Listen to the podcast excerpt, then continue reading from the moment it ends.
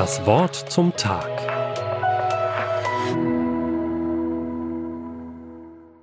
Gerade noch war er mit dem Leben davongekommen. Brandgefährlich war es für ihn gewesen. Sie hätten ihn beinahe totgeschlagen. Nur durch einen Geistesblitz konnte er sich retten. Er stellte sich wahnsinnig. Da ließen sie von ihm ab. Sie schickten ihn fort. David war der Mann, dem das passierte. Er befand sich auf der Flucht vor König Saul.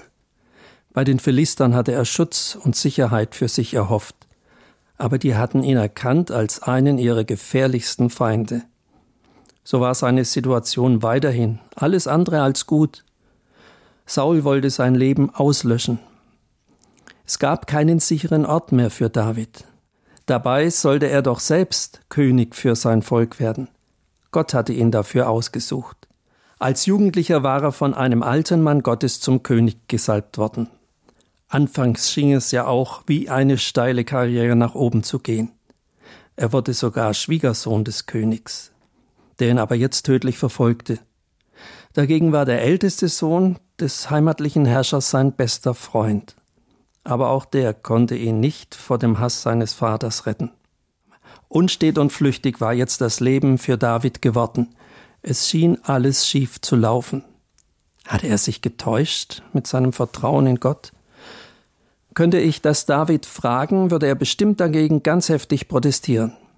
Warum ich das sagen kann? David hat ein Lied geschrieben nach seinem Rauswurf bei den Philistern. Das sprudelt es nur so von Dank und Jubel gegenüber Gott. In der Bibel ist es der Psalm 34. Aller Welt will David darin Mut machen, auf Gott zu vertrauen. Der lässt seine Leute nie im Stich, betont David. In einem der Verse stellt er sogar die Frage, wer gerne gut leben und schöne Tage sehen möchte. Seine Antwort darauf Lass ab vom Bösen und tu Gutes, suche Frieden und jage ihm nach. Das ist eine Aufforderung. Darin spiegelt sich eine ganz bestimmte Lebenshaltung. David fordert nicht zum Hass und zur Rache auf gegenüber der Person, die ihm Böses will. Er selbst hat es so gelebt. Zweimal hatte David die Gelegenheit, sich an seinem Verfolger Saul zu rächen. Beide Male hätte er ihn sogar töten können. Aber jedes Mal hat er sich geweigert, das zu tun. Begründet hat er seine Haltung mit dem Satz, wer könnte die Hand an den Gesalbten des Herrn legen und ungestraft bleiben?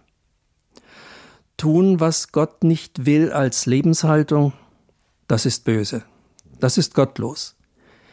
In der Bibel bezieht sich Böses immer auf Leben zerstören. Die Handlanger dafür sind Hass und Wut und Rache. Die sinnen darauf kaputt zu machen, was sich ihnen in den Weg stellt. Das Gegenteil davon ist Gutes tun. Also Leben erhalten und fördern. Jesus geht sogar so weit, dass er seine Leute auffordert, ihre Feinde zu lieben. Das ist dann die Spitze von Gutes tun. Nun kommt noch der Nachsatz von David suche Frieden und jage ihm nach. Wenn von Menschen Frieden ausgeht, dann haben Hass und Streit ausgespielt. Da blüht ein Stück Himmel auf.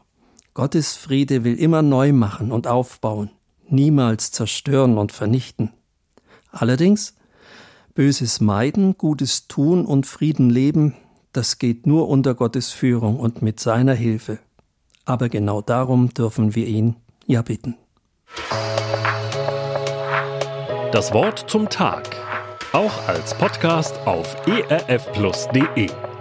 ERF Plus. Tut einfach gut.